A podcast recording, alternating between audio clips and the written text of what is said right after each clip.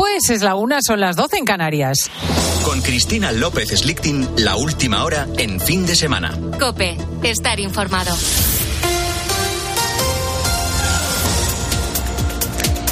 Los jueces españoles lamentan la incertidumbre provocada por la huelga de letrados. Iván Alonso. Afrontan cada día sin saber si se celebrarán o no los procedimientos. De momento, desde el inicio de la huelga de esos antiguos secretarios judiciales el 24 de enero, ya se han suspendido más de 100.000 juicios y vistas. Beatriz Martínez es magistrada en un juzgado de primera instancia en Móstoles y nos ha contado que cada día tienen que estar pendientes de si va a haber juicio o no. De momento, en su juzgado se han suspendido casi 20, algo que genera problemas logísticos tanto para los propios afectados como para los profesionales que intervienen en estos procesos. Ella se entera de si su secretario judicial hace huelga o no la noche anterior. Se han suspendido ya dos sesiones de juicios porque, bueno, en mi caso la, la letra de la Administración de Justicia no está haciendo la huelga todos los días, con lo cual, pues la noche de antes nos avisa si, si al día siguiente va a hacer huelga o no y, por tanto, pues algunos días ha coincidido con señalamientos y otros. A esta hora, miles de personas se manifiestan en las calles de Madrid para protestar contra la gestión sanitaria de la comunidad.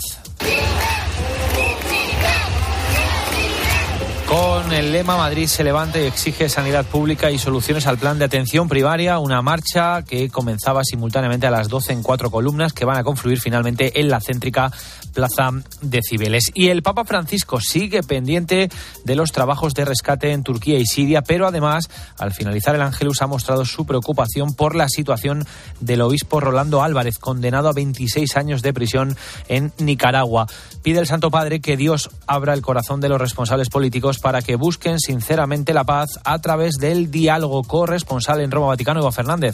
Las noticias que llegan desde Nicaragua me duelen y no poco, ha asegurado el Papa, refiriéndose en concreto al obispo de Matagalpa, sobre quien ha añadido con evidente preocupación que quiero mucho. Rezo por él y por todos los que sufren en esa querida nación. Pidamos al Señor que abra el corazón de los responsables políticos y de todos los ciudadanos a la sincera búsqueda de la paz que nace de la verdad, de la justicia, de la libertad y del amor y a la que se llega a través del ejercicio paciente del diálogo. paciente del diálogo. El obispo crítico con el gobierno del presidente Daniel Ortega fue condenado el pasado viernes a 26 años y cuatro meses de prisión tras ser declarado culpable de delitos considerados traición a la patria en medio de la grave crisis social que atraviesa el país. Con la fuerza de ABC. Cope, estar informado. Y en apenas una hora continúa la jornada de Liga de este domingo, Luis Calabor. Una jornada que sigue a las 2 con el Getafe Rayo a las 4 y cuarto. El Atlético visita Balaídos Vigo para jugar contra el Celta buscando afianzarse en la Champions League. A las 6 y media Valladolid Osasuna y a las 9 Villarreal Barcelona. ¿Cuál es la última hora del conjunto culé? culé Elena Condis. El Barça acaba de llegar en autobús a Villarreal tras tres horas por carretera. Sin Busquets y sin Dembélé lesionados, a Xavi no le condiciona el partido contra el United de este jueves para utilizar lo que más se acerca a su once de gala. En principio que sí, ¿eh? como cuarto centrocampista y Rafinha arriba con Lewandowski. El partido tiene morbo. Es la primera vez que el Barça se enfrenta a Setién tras su efímero paso por el banquillo durante seis meses y si ganan los de Xavi se ponen a 11 puntos del Madrid que jugará su partido aplazado contra el Elche este miércoles en el Bernabéu. En segunda, en una hora, sigue también la jornada 27 con el Albacete Málaga a las 2 en baloncesto.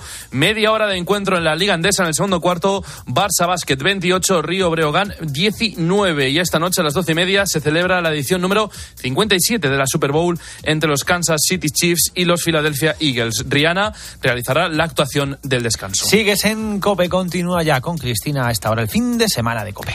Muchísimas gracias, Iván Alonso. Nos queda una hora muy romántica de programa. Ahora comprenderéis por qué. Terminamos a las dos en el gran informativo Mediodía Cope y en la línea editorial.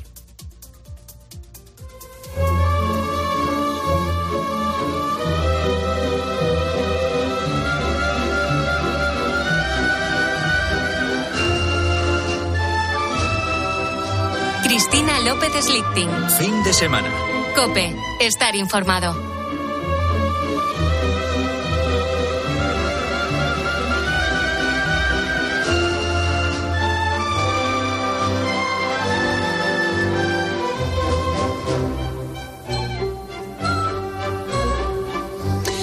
Ni se casó enamorada, ni pudo cuidar de sus hijos, ni llevó la vida bucólica que nos han vendido. Fumaba mucho, a escondidas, y se preocupaba seguramente demasiado de su peso.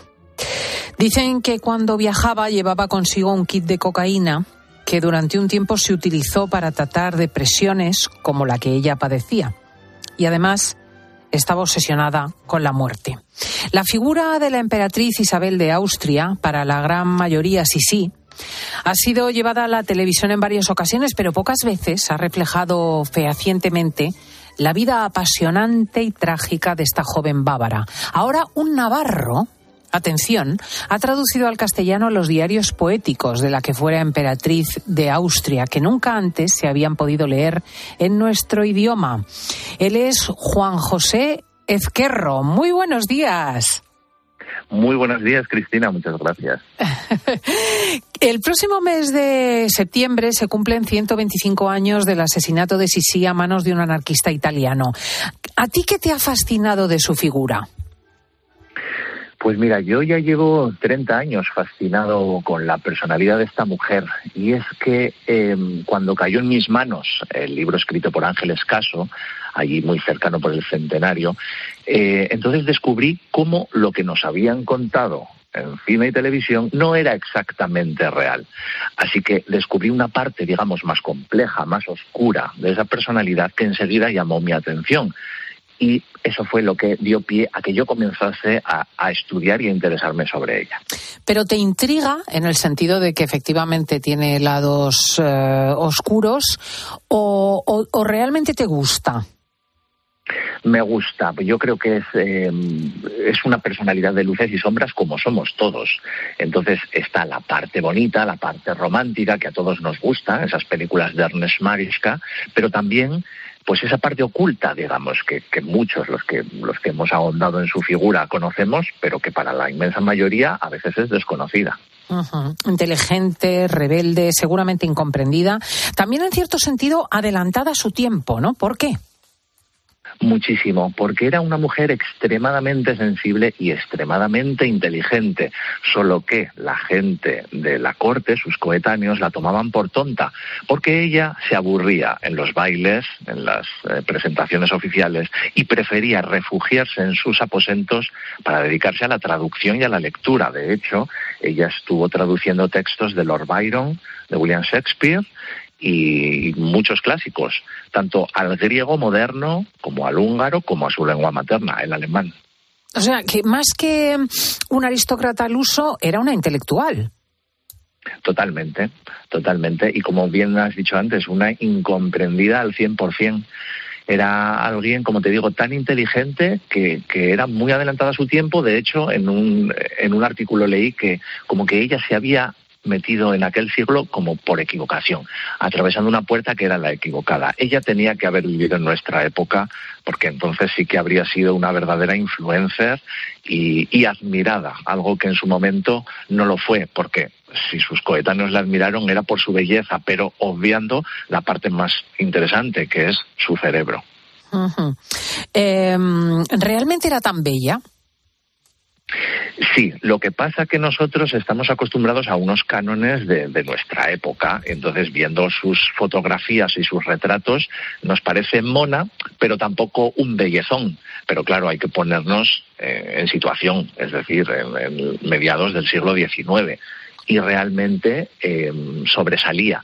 Hay que tener en cuenta que ella medía 1,72, es decir, era una mujer altísima para su época. Es más, era más alta que Francisco José y los retratos están falseados, con lo cual era una mujer que imponía, tan alta, tan delgada, nunca sobrepasó los 52 kilos.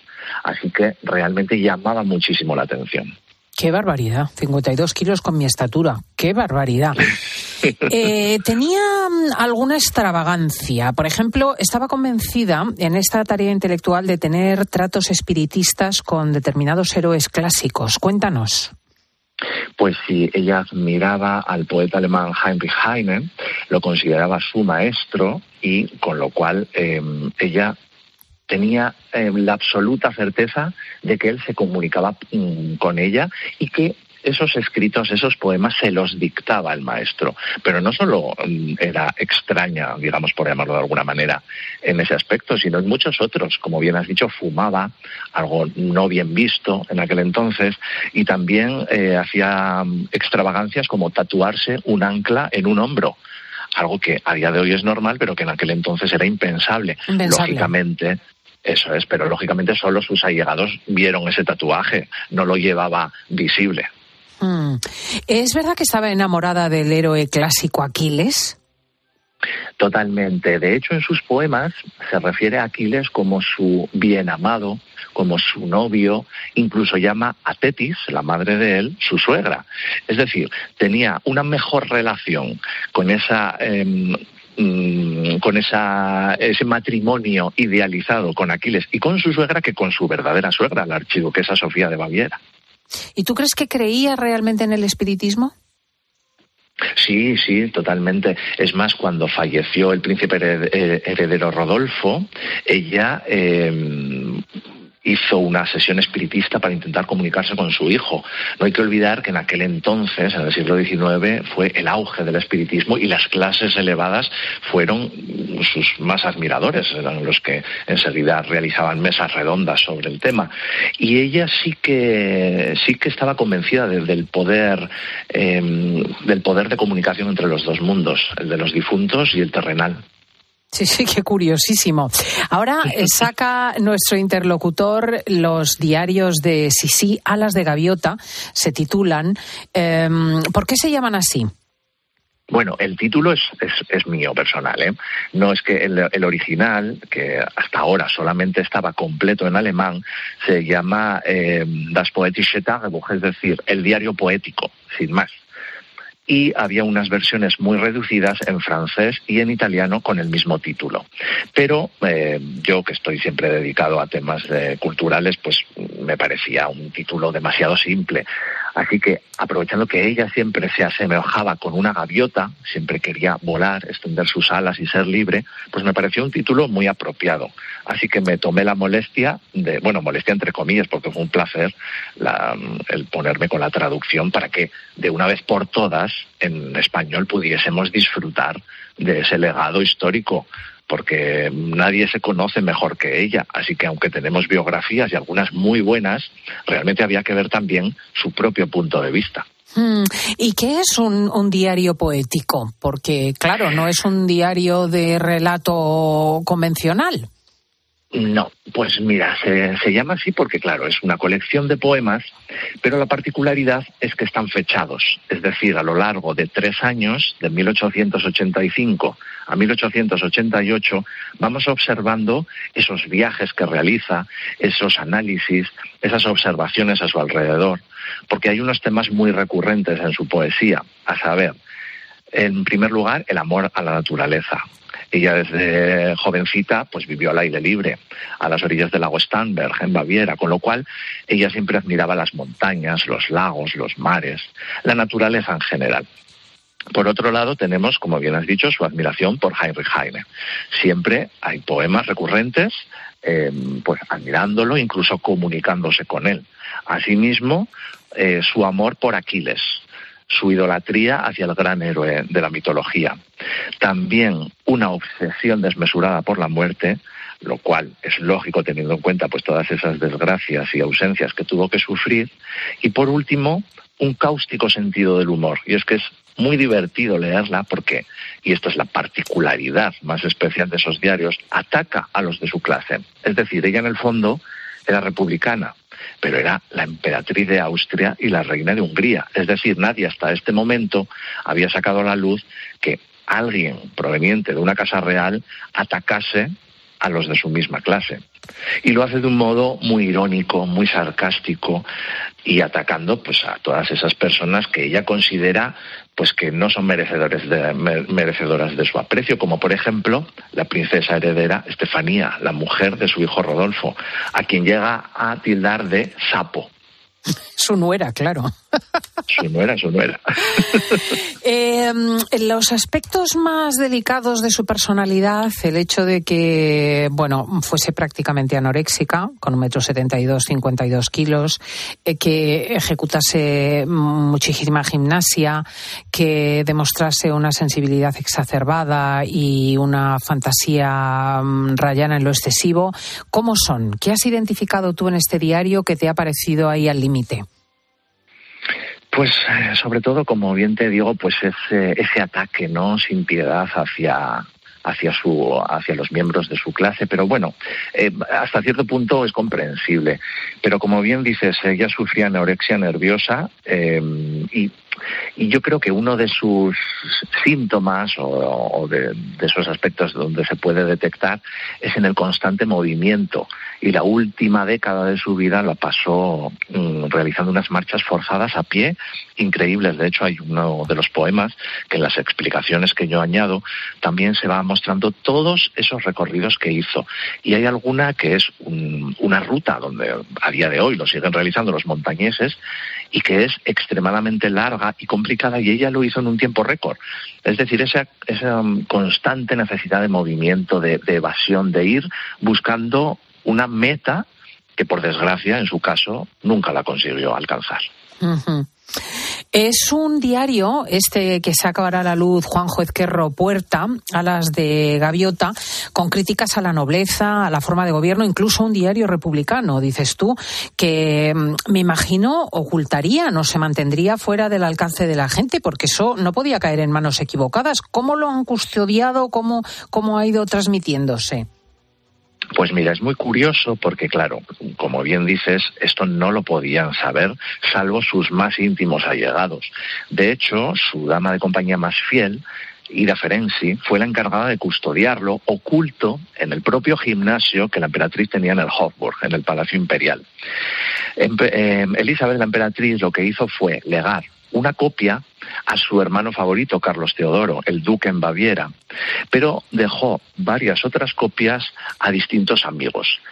Con lo cual, em, ella hizo una nota manuscrita mm, indicando que esos poemas debían ser publicados 50 años después de esa fecha, de 1890, con la finalidad de que los beneficios que se reportasen fuesen a parar a las víctimas del imperio austrohúngaro. Entonces, eh, cuando llegó esa fecha, 1950, el gobierno de Suiza, que curiosamente, y hay que tener atención a ello, lo legó a una república, recibió distintos volúmenes de este diario poético, provenientes de la Casa de Baviera, del, hijo de su hermano Carlos Teodoro, y también del príncipe mm, em, Rodolfo de Liechtenstein, uno de sus amigos. Pero había muchas otras copias, es decir, la emperatriz se aseguró de que esos escritos tuviesen varias copias distribuidas en distintas casas para que alguna de ellas llegase a su destino. Porque cuando murió Rodolfo en el año 1889, después de la tragedia de Mayerling, sus escritos, em, que eran bastante también liberales, bastante escandalosos para la época, fueron destruidos. Así que ella tuvo miedo de que su propio legado sufriese la misma consecuencia. Ah. Y tuvo esas medidas previsoras para distribuir distintos volúmenes y que por lo menos alguno de ellos llegase a Suiza. Como así ocurrió, llegaron varios ejemplares y claro, el gobierno, imagínate su sorpresa cuando descubrieron que esos escritos, hasta cierto punto escandalosos y rebeldes, provenían de la propia emperatriz de Austria. Estamos descubriendo que si sí era una intelectual, que ahora saca, gracias a Juanjo Ezquerro Puerta, la primera versión en castellano de su diario poético. Se llama Alas de Gaviota. Desde el punto de vista de la calidad literaria, ¿qué tal es la poesía de Sisi? Seamos realistas. Pues mira, em, a juzgar de los entendidos, la poesía no es que sea excelsa en ese sentido, sino que lo importante es lo que está contando. A mí, que yo, por ejemplo, me gusta la literatura, aunque no sea un entendido en poesía, me parecen interesantes. O sea, tampoco voy a juzgar aquí la calidad maravillosísima de, de su composición, pero bueno, hay que tener en cuenta que ella se basaba en Heine, también en el poeta inglés Longfellow, o sea, que tenía referentes para mm, construir unas, unas estrofas eh, con, con, bastante calidad, como así es. O sea, es, son unos poemas trabajados. No los ha hecho así al tuntum porque sí. O sea que, pues vamos a como te digo, lo, lo importante es eso. A los oyentes que quieran hacerse con el volumen, ¿dónde comprarlo, Juanjo? Pues mira, es una autoedición, así que no lo van a encontrar ni en librerías, ni en Amazon, ni en ningún sitio, solo a través de mi persona. Ojo, tenemos aquí ahora un buen trampolín que, si alguna editorial nos está escuchando y está interesada, también puede ponerse en contacto y estaré encantado de mm, Tiempo va a faltar, tiempo te va a faltar porque esto es interesantísimo. Entre tanto, ¿pueden eh, comprarlo clicando tu nombre en internet, Juanjo Ezquerro? Sí, me pueden buscar en Facebook, Juanjo Ezquerro Puerta, y allí fácilmente me van a encontrar. Incluso mi fotografía de perfil soy yo con una imagen de Sisi, o sea que enseguida me van a poder Estupendo. Pues ya lo sabéis, Alas de Gaviota de Juanjo Ezquerro, el diario poético de la emperatriz Sisi, por primera vez en español. Muchísimas gracias, Paco.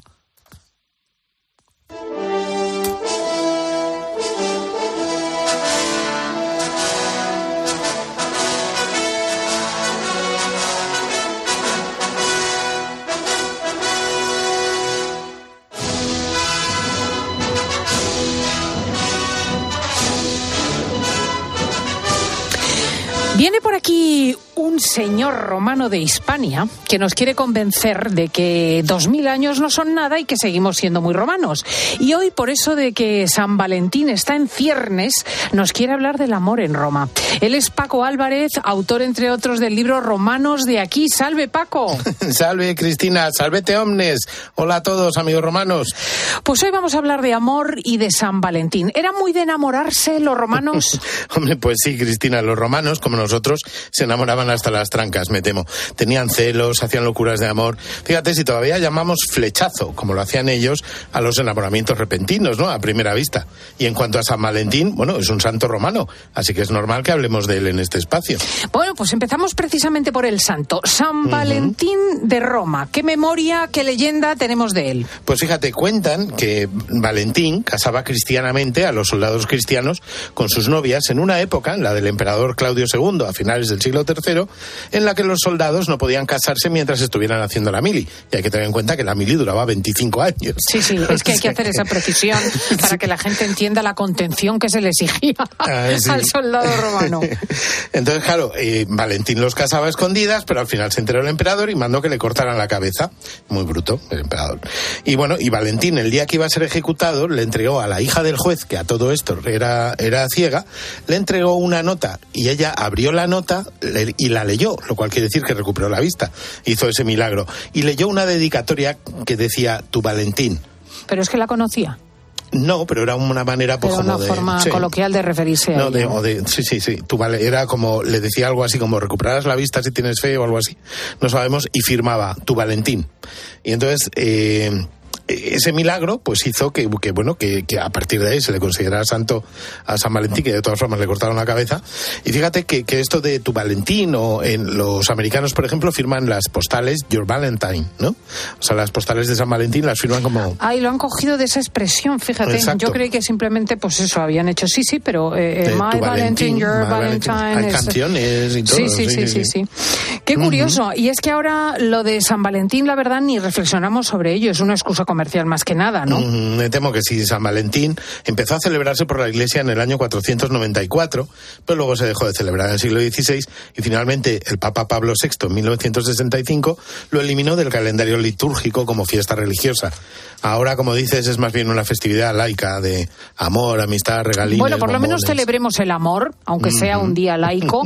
Cuéntame algo que demuestre lo que se enamoraban en Roma. Pues fíjate, hay un montón de frases, pero alguna, por ejemplo, hace más de dos mil años, Propercio, el poeta, en sus elegías escribió su propio epitafio, que decía, el hombre que ahora yace como el polvo, ese fue en otro tiempo esclavo de un solo amor. Madre mía, que recuerda el soneto de Quevedo. Totalmente. Sí, polvo seré más polvo enamorado. Ah, sí, exacto, exacto. Ovidio en su arte de amar, que muchas veces lo hemos citado, dice, por ejemplo, yo me someteré al amor aunque me destroce el pecho con sus saetas y sacuda sobre mí sus antorchas encendidas. Mm. o Plauto. Qué bonito. precioso. En el siglo II antes de Cristo, hace 2200 años, Plauto decía, amor es vitae esencia El amor es la esencia de la vida.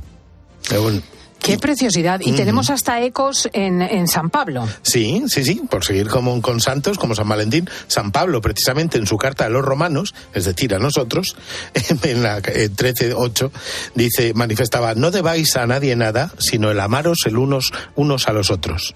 Claro, es toda la historia de la literatura la que estará trufada de ejemplos. Sí, sí, desde luego. Estaríamos todo el día, porque para empezar, la misma palabra amor es latín puro. No le hemos cambiado ni una coma.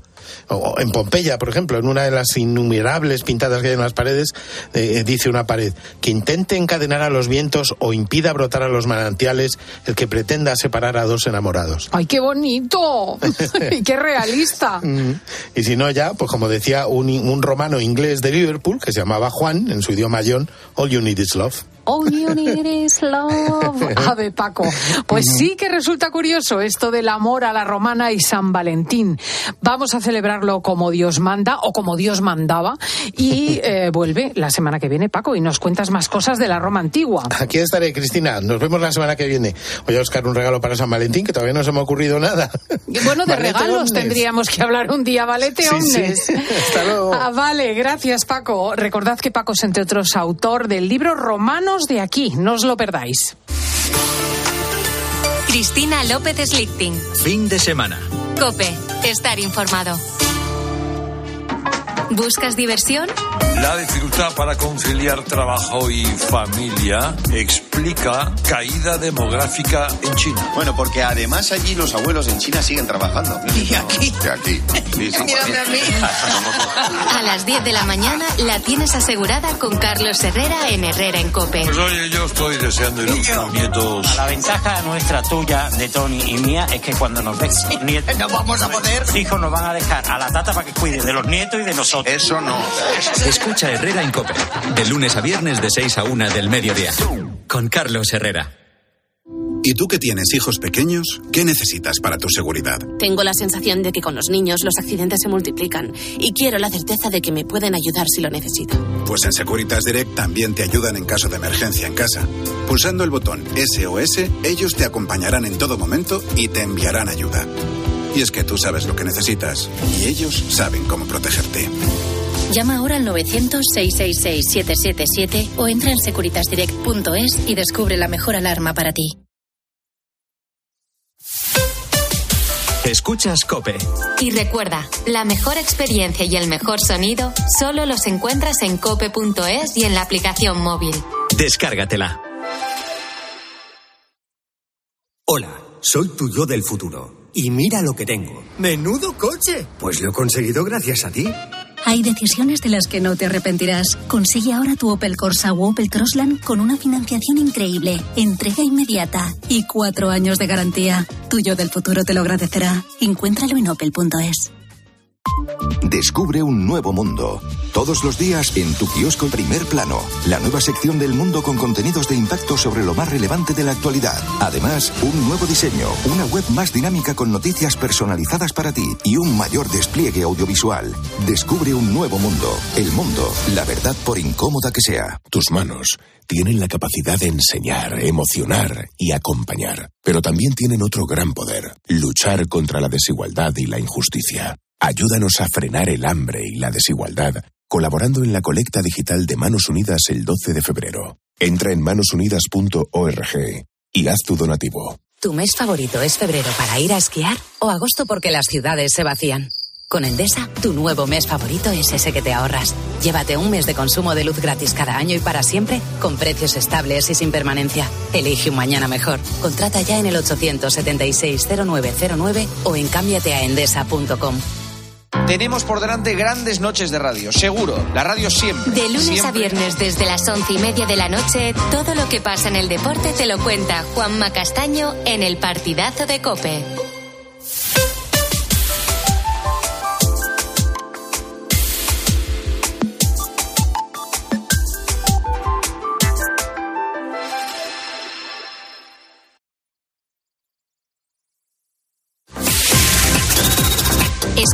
Fin de semana. Con Cristina López Slichting. Cope, estar informado.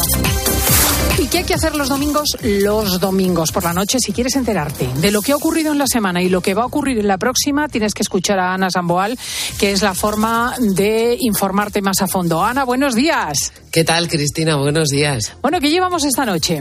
Pues te espero a ti poniendo las notas y además, y no te lo voy a desvelar, te espero con una sorpresa especial. Creo ¿Ah, sí? que te va a gustar. Ole, ole. Uh, pues bueno, ya me voy preparando para esta noche. Prepárate. Y bueno, muchos temas esta semana. Sí, mira, vamos a hablar de un asunto que no se ha tocado mucho porque estamos más perdidos en cuestiones de ingeniería social, pero que es importante porque son las cosas de comer. Vamos a hablar de los autónomos. Según la última EPA, se han perdido más de 100.000 en el último año. Dicen que es un indicador adelantado de lo que le espera al mercado laboral y a la economía. Así que vamos a ver por qué se han ido, por qué se han dado de baja. Vamos a hablar con ellos en el plató. Tema esta noche. fundamental porque siempre los autónomos son el síntoma de lo que va a pasar a los seis meses siguientes. O sea Sí. que si los autónomos chapan, chapa el empleo. Vamos a ver qué dicen. Efectivamente, muy interesante. Estará con nosotros también Ángel Espósito con su nuevo libro. Mm, Su abuela ya era feminista. Él cuenta, bueno, cuenta las historias de muchas mujeres que han luchado y han batallado y nos va a relatar algunas de ellas. Veremos a ver qué piensa de toda esta batalla del sí es sí. Y estarán con nosotros Enrique Cocero y Anabel Díaz y nos van a contar qué hacemos con este gobierno, en mi opinión, zombie. Porque si está roto, si no se entienden, si no se hablan, ¿qué decisiones van a tomar? ¿Cómo van a gobernar de aquí al final de legislatura? Toda la batalla del sí es sí y sus consecuencias. Todas las peleas de las ministras entre ellas que ya ni se hablan, las de Podemos y las del PSOE. Pues eh, realmente hay que repasar la actualidad política con Ana Samboal para entenderla y para entender también la semana que entra. Piensa también cuántas horas duermes al día, porque dormimos menos que la mayoría de los europeos y nos va a contar un doctor qué tenemos que hacer para dormir más, porque dormir poco tiene consecuencias y graves. Bueno, entre otras cosas en la productividad. Nos Mm. acostamos tarde, vemos la tele y las películas hasta tardísimo y después mantenemos un horario especialmente largo. Pues nos lo explicará todo nuestra Ana Samboal, pendientes espero, de tu Cristina. programa que va de ocho y media a diez, ¿verdad? Efectivamente, de ocho y media a 10, cada domingo en 13. Y ahí te espero. Un abrazo, Ana. Un abrazo, Cristina. Hasta luego. Él quiere ser paseador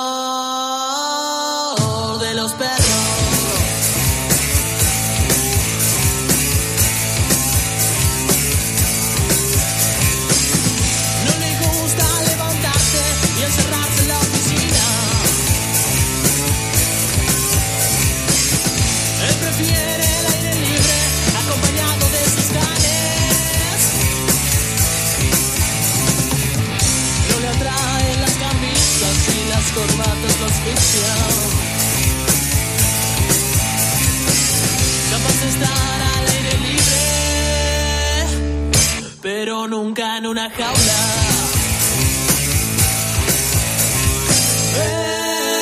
Te voy a dar una cifra. En nuestro país hay registradas cerca de 29 millones de mascotas. Hablábamos de mascotas antes con Sole, con eh, Paufil, con Diego, con Paulete. De estas mascotas, más de 9 millones son perros. Los números contrastan con esta otra cifra. El número de personas con edades comprendidas de entre los 12 y los 16 en España no llega a los 8 millones. O sea, hay más mascotas que personas. Algo está cambiando. Las mascotas ya no tienen estatuto jurídico de bienes materiales, sino de seres vivos dotados de sensibilidad, que la verdad parece más acorde a su identidad. Eh, hasta el propio Santo Tomás reconocía una identidad en el animal bien superior a una taza o un plato. Y eh, ya sabes que la nueva ley de bienestar obliga a los dueños de los perros a hacer un cursillo de formación gratuito de manera que los tratemos más adecuadamente. Lo cierto es que mm, eh, para las personas es difícil hacer compatible su vida laboral y sus obligaciones y eh, mm, con este panorama es cada vez más habitual ver por la calle a paseadores de perros. Ha nacido, de hecho, una nueva profesión. No hace falta sumergirse mucho en Internet para dar con páginas que ofrecen estos servicios. Las tarifas oscilan entre los 5 y los 15 euros el paseo aproximadamente. Actualmente paseo unos 150 perros a la semana y en cuanto a horas, pues eh, de media unas 70 horas semanales. Vamos, tiempo completo. Y esto pues no ha hecho más que crecer y, y vamos, yo encantada de la vida. La voz que escuchas es de Elena, educadora canina, auxiliar de veterinaria y paseadora de perros en Madrid. Ya en su adolescencia se ganó sus primeras propinas paseando a los perros de sus vecinos. Empecé con algo puntual, como que no sabía muy bien por dónde ir y digo, bueno, a ver, esto me gusta y a mí no me importa pues el tema de estar en la calle y estar paseándolos. Una de ellas me pagaba en, en cajetillas de tabaco. Fíjate. Varios años después, Elena es autónoma, es una empresaria y ha hecho de su pasión su vida. Su jornada empieza a las 7 de la mañana porque es esa hora y hasta por la tarde que se encarga de que muchos perros corran, socialicen y jueguen. Sí, el perfil que más destaca es gente que trabaja y que no puede dedicarle las horas que necesita el perro, pero también tengo un perfil de perros que son bastante conflictivos con los dueños. Entonces, bueno, al final eh, vienen aquí también a aprender. Su tarifa es de 10 euros el paseo, con posibilidad de descuento si el cliente lleva dos perros. Aunque suene bucólico, lo cierto es que es un trabajo con riesgos, porque ah, son animales que pueden toparse con fieras cuando se pasea el monte, como es el caso de los encontronazos con los jabalíes. Eh, se dan circunstancias de perros conflictivos u otro tipo de incidentes. La primera vez que me encontré con dos personas montando a caballo, y claro, salieron todos los perros ladrando ya por los caballos. Me pasó solo una vez porque me lo sigo encontrando, pero el profesor que iba allí me dijo, no te preocupes, los animales se entienden entre ellos. Y es cierto, me lo sigo encontrando, ladran y ya no me asustó. Fíjate. Se han habituado los perros a estos caballos. David vive en Madrid y desde hace dos años, de lunes a viernes, también se encarga de pasear por el monte a 11 perros. En verano incluso los lleva a un río a que se refresquen. Pero su trabajo no siempre ha sido al aire libre. A raíz del COVID me di cuenta que la corbata y el traje es muy bonito, pero por dentro el corazón sufre. Decidí trabajar en lo que me gusta y con quien me gusta. Yo me siento privilegiado trabajo en algo que me gusta y encima me pagan por ello. Pues esa es la clave. David se reinventó. Y tanto él como Elena coinciden. Tienen los mejores compañeros de trabajo posibles.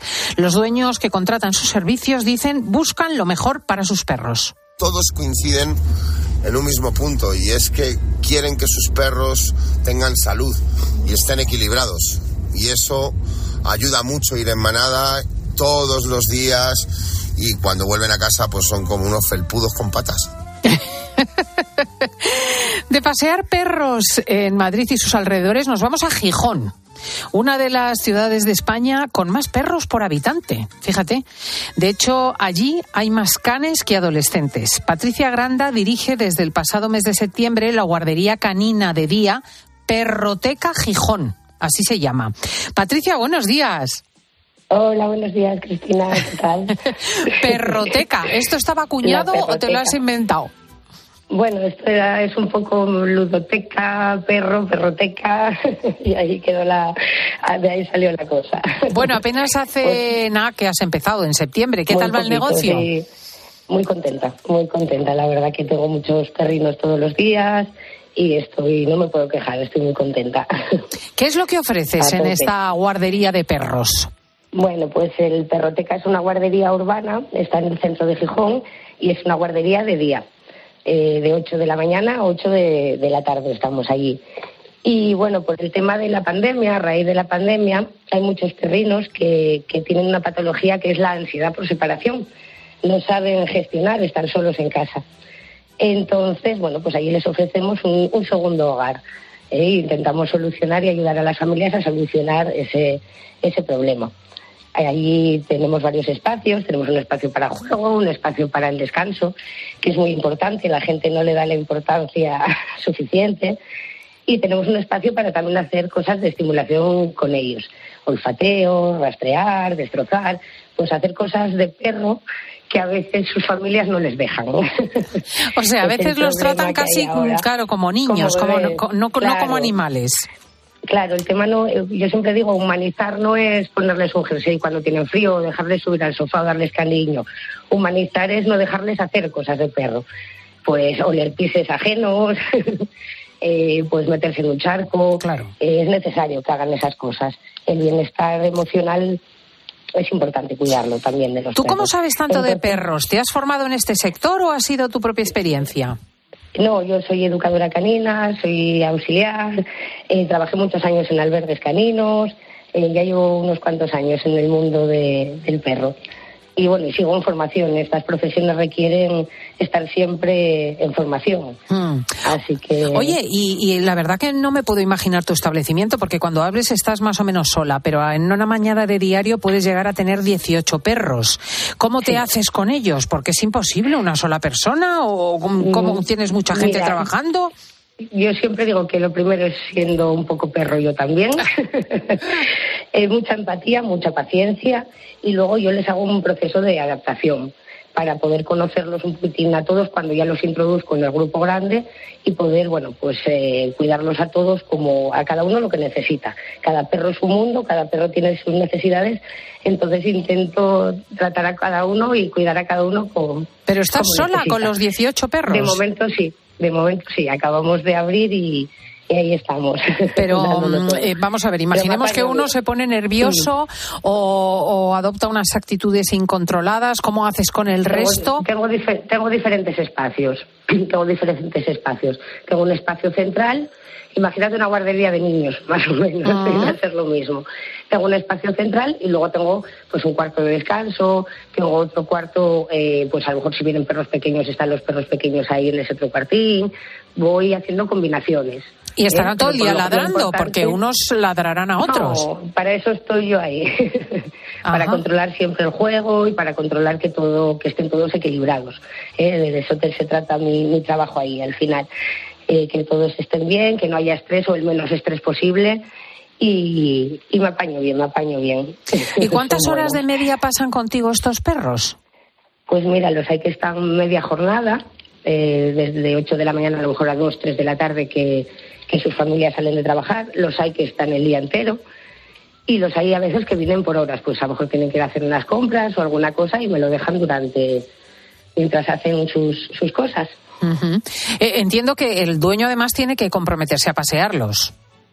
Claro, claro, eso es muy importante también, porque a veces la gente piensa que porque vengan a la guardería ya se sustituye el paseo y no, nada tiene que ver, al final esto es un sitio cerrado, es una segunda casa, digamos.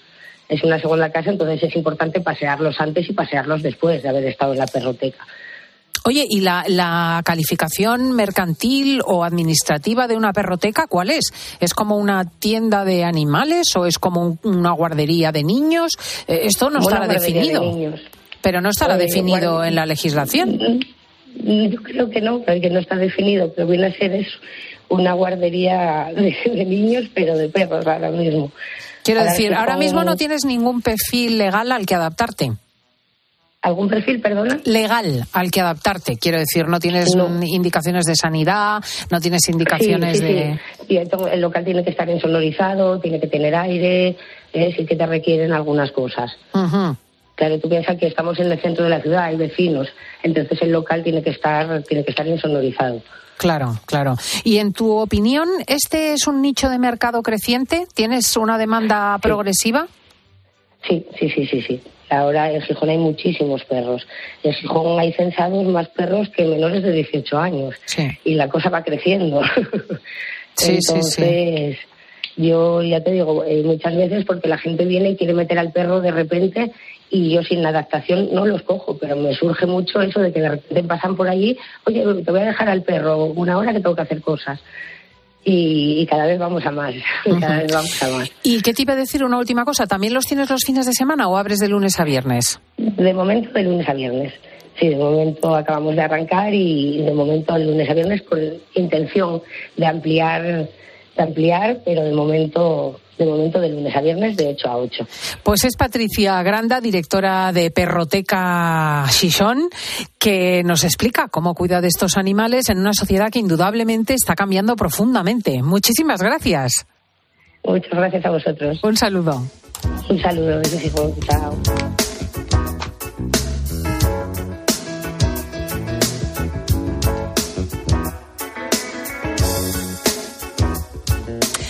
Pues atento a la siguiente historia, porque es que yo voy de sorpresa en sorpresa. Nos vamos a la isla de Menorca y concretamente a Ciudadela. Uno de sus eh, habitantes más ilustres, José María de Olivar, es uno de los protagonistas del siguiente relato. Fue caballero de la Real Maestranza de Caballería de Granada y del Real Cuerpo de Nobleza de Cataluña y desempeñó varios cargos políticos. La cuestión es que acumuló un patrimonio importante. Murió en 2018 sin descendencia y todos sus bienes pasaron a sus sobrinos. Y ahora una malagueña reclama esa herencia. Asegura que es su hija. El aristócrata conoció a la madre de la demandante en los años 40. Él era noble, ella profesora de idiomas, mantuvieron una relación y ella se quedó embarazada. Aunque nunca la reconoció legalmente como hija, ella, que tiene ahora 76 años, asegura tener la certeza de serlo. Y el abogado que lleva la demanda de paternidad es don Fernando Osuna. Muy buenos días. Eh, buenos días, Cristina. Encantado de estar con ustedes. ¿En qué punto está ahora mismo el proceso judicial? ¿Cuál es el siguiente paso? Pues afortunadamente está en fase de la exhumación que se va a practicar, si Dios quiere, el día 17 en Menorca. Se va a proceder por el juzgado a exhumar a los presuntos abuelos de mi cliente, para así comprobar si hay una relación de parentesco. Se ha pedido al juez que sean los presuntos abuelos, ya dado que el padre, el padre fue incinerado y no se puede hacer el cotejo de ADN entre mi cliente, que es la presunta hija, y su presunto padre. Por eso hemos acudido a los, a los abuelos. A los abuelos, claro. Este asunto de las incineraciones tiene consecuencias bastante graves. Em, lo cierto es que em, puede, puede que los resultados de las pruebas de ADN coincidan. ¿Qué ocurrirá entonces?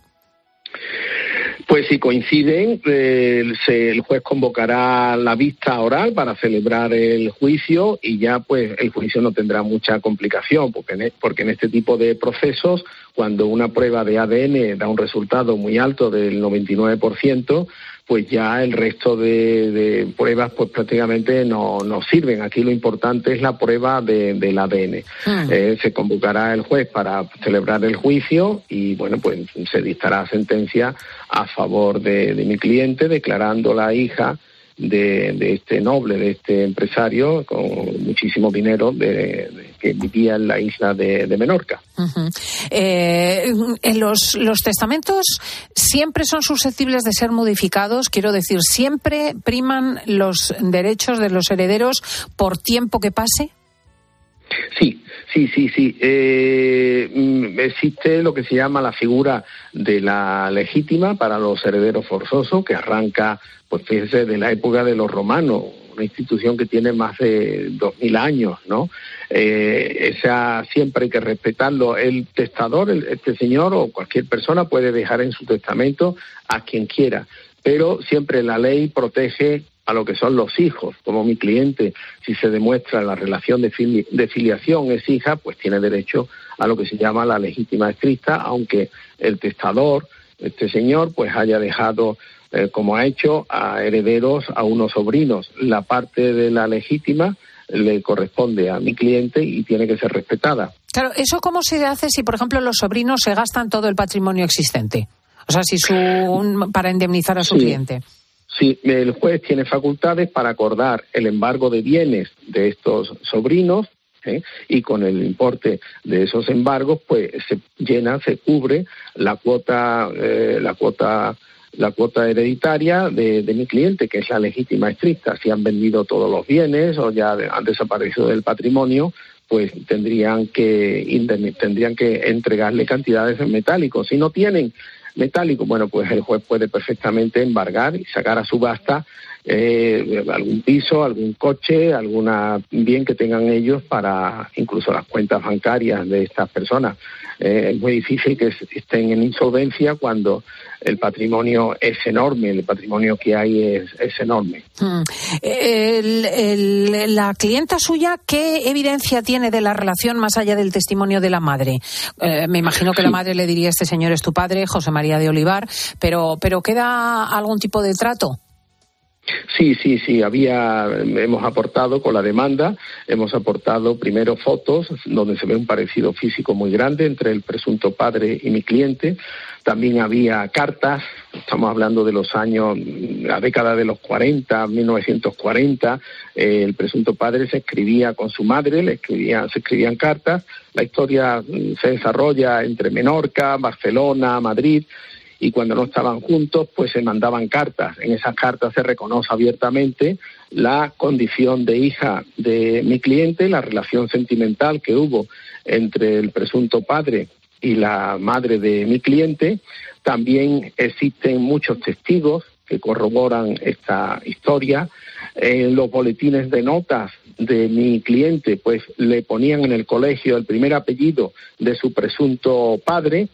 Igualmente tenemos muchos ingresos bancarios de cantidades económicas que el presunto padre pues ingresaba a, a- a la madre de mi cliente para el sustento de, de la, de la presunta hija. Qué curioso, porque es eso- claro que era una relación de hecho. Y, Sí, y, sin sí, embargo, había- el señor Olivar no estaba casado. ¿Por qué no contrajeron matrimonio?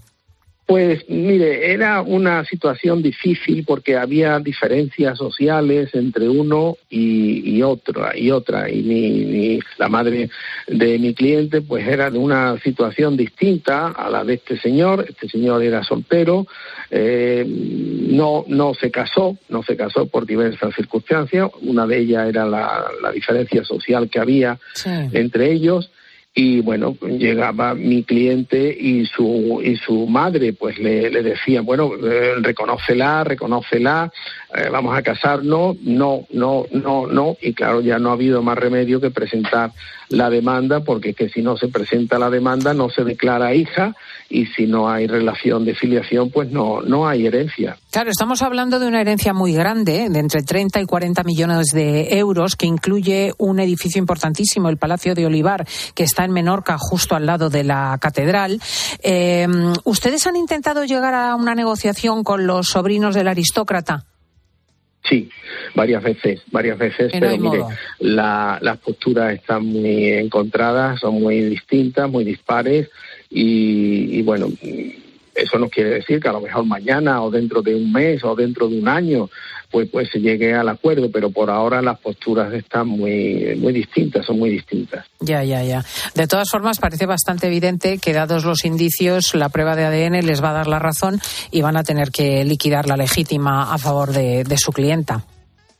Pues sí, sí, además añado que el juez a nosotros no nos gusta exhumar, no nos gusta sacar pues, pues cuerpos de sus enterramientos, pero mire, cuando no hay más remedio pues hay que hacerlo. Nosotros hemos intentado, le hemos dicho al juzgado que requiera que llame a los presuntos tíos que viven de mi cliente para que se hagan la prueba de ADN con mi cliente, pero han dicho que no. Claro, cuando dicen que no, pues ya mire, no hay más remedio que pedir la, la exhumación, porque es que Claro. eh, por muchas razones. No, no, no deja de ser la hija directa de este señor. Esto es así. Pues muchísimas gracias a don Fernando Osuna. Estaremos muy atentos al resultado de la prueba. Eh, muchas gracias a ustedes. Buenas gracias. Adiós. Adiós.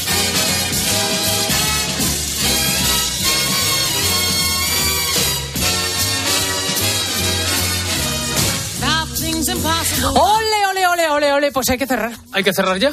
Hay que cerrar el programa. Sí, sí, No sí, sí, sí, que ha acabado. Hemos aprendido un montón, hemos conocido un montón de gente, nos ha dejado entrar en su casa un montón de gente también y la verdad es que nos vamos con pena, pero con esperanza. Qué mañana más intensa, la verdad.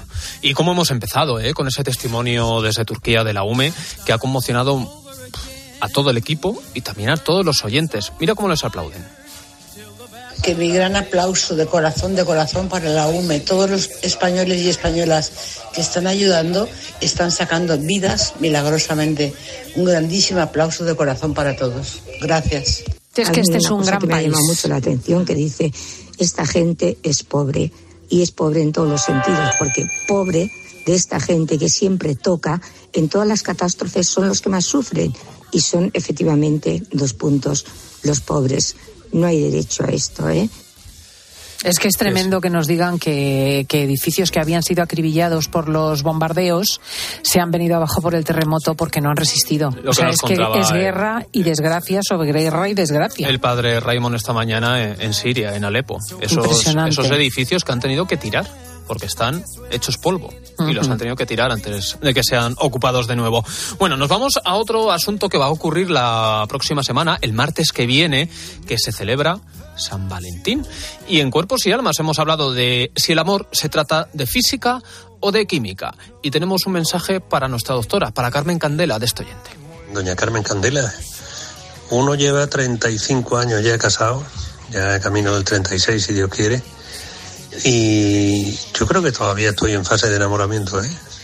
Muchas gracias. Un abrazo, Ramón, desde, de bienvenida desde Sevilla. Que todavía le queda enamoramiento Que para nos rato. encanta cerrar con esto. Hemos hecho el programa Marcio Ortega, Diego González, Paloma Paulete, Laura Rubio y Jesús García Ercilla. Natalia Escobar llevaba el control y Fernando Rodríguez el central y Cristina López Schlichting te dice adiós España.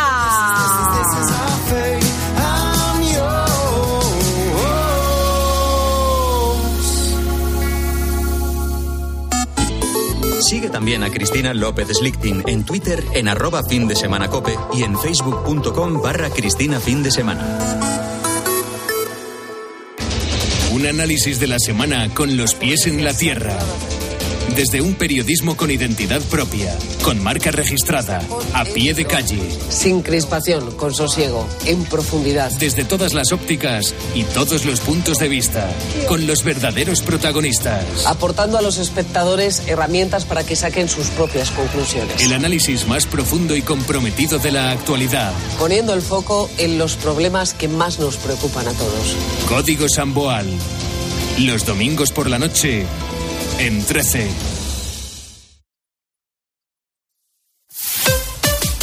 Escuchas Cope. Y recuerda, la mejor experiencia y el mejor sonido solo los encuentras en cope.es y en la aplicación móvil. Descárgatela. Señores pasajeros, el nuevo Sub C5 Aircross llega a destino. Fin de con amigos en la nieve. Los más comodones cuentan con tres asientos independientes disponibles en caso de agujetas. Nuevo Sub Citroën C5 Aircross Plug-in Hybrid, tan generoso como tú. Súbete a los días de hasta el 20 de febrero con una financiación súper generosa. Condiciones en citroen.es. Platos limpios cada día. Sin derroche de energía. Aprovecha la selección de lavavajillas Bosch con hasta 100 euros de reembolso. Compra tu tienda habitual en nuestra web o llámanos y te asesoramos. Bosch. El peor terremoto en 100 años ha dejado a los niños y niñas de Siria y Turquía en grave peligro. Ayúdanos a salvar su vida. Por favor, haz tu donación en unicef.es y juntos podremos hacerles llegar toda la ayuda que necesitan. Hay que actuar cuanto antes. Entra ahora en unicef.es y dona.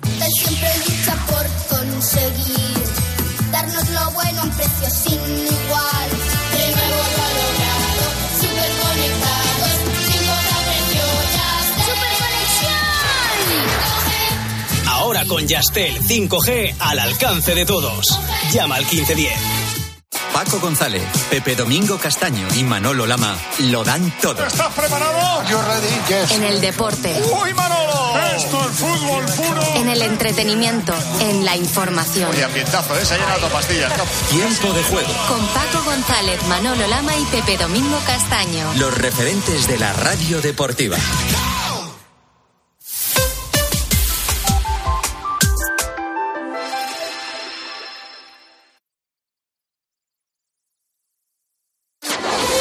Línea editorial. Cadena Cope.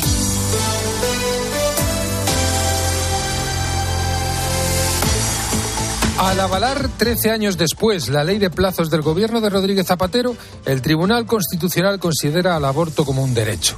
La Conferencia Episcopal Española habla en una nota de ley acientífica e ideológica mediante la cual la vida del bebé deja de merecer protección en los primeros momentos. Apelar al derecho de la madre a decidir sobre su propio cuerpo resulta una falacia, puesto que se desprecia a ese otro ser humano.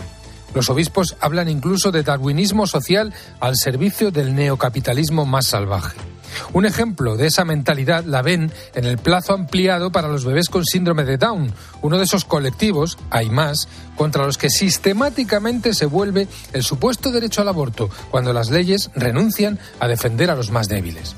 Este diagnóstico, duro pero certero, introduce una nota de racionalidad en el debate público, contaminado en exceso de intereses e ideologías. Lo que no cambiará con la sentencia es el compromiso activo de católicos y otros grupos sociales que comparten una misma visión acerca del valor sagrado de la vida humana. Contrariamente a la imagen que algunos proyectan, no es una batalla contra nadie, ni contra aquellas mujeres que se vieron abocadas a abortar, ni mucho menos contra las embarazadas en situaciones de dificultad a las que se busca ayudar con todos los medios posibles. Desde esa actitud de compromiso surge un mensaje creíble con la demanda a las administraciones públicas de que, en lugar de proclamar el derecho al aborto, promuevan iniciativas que ayuden a la mujer a vivir su maternidad.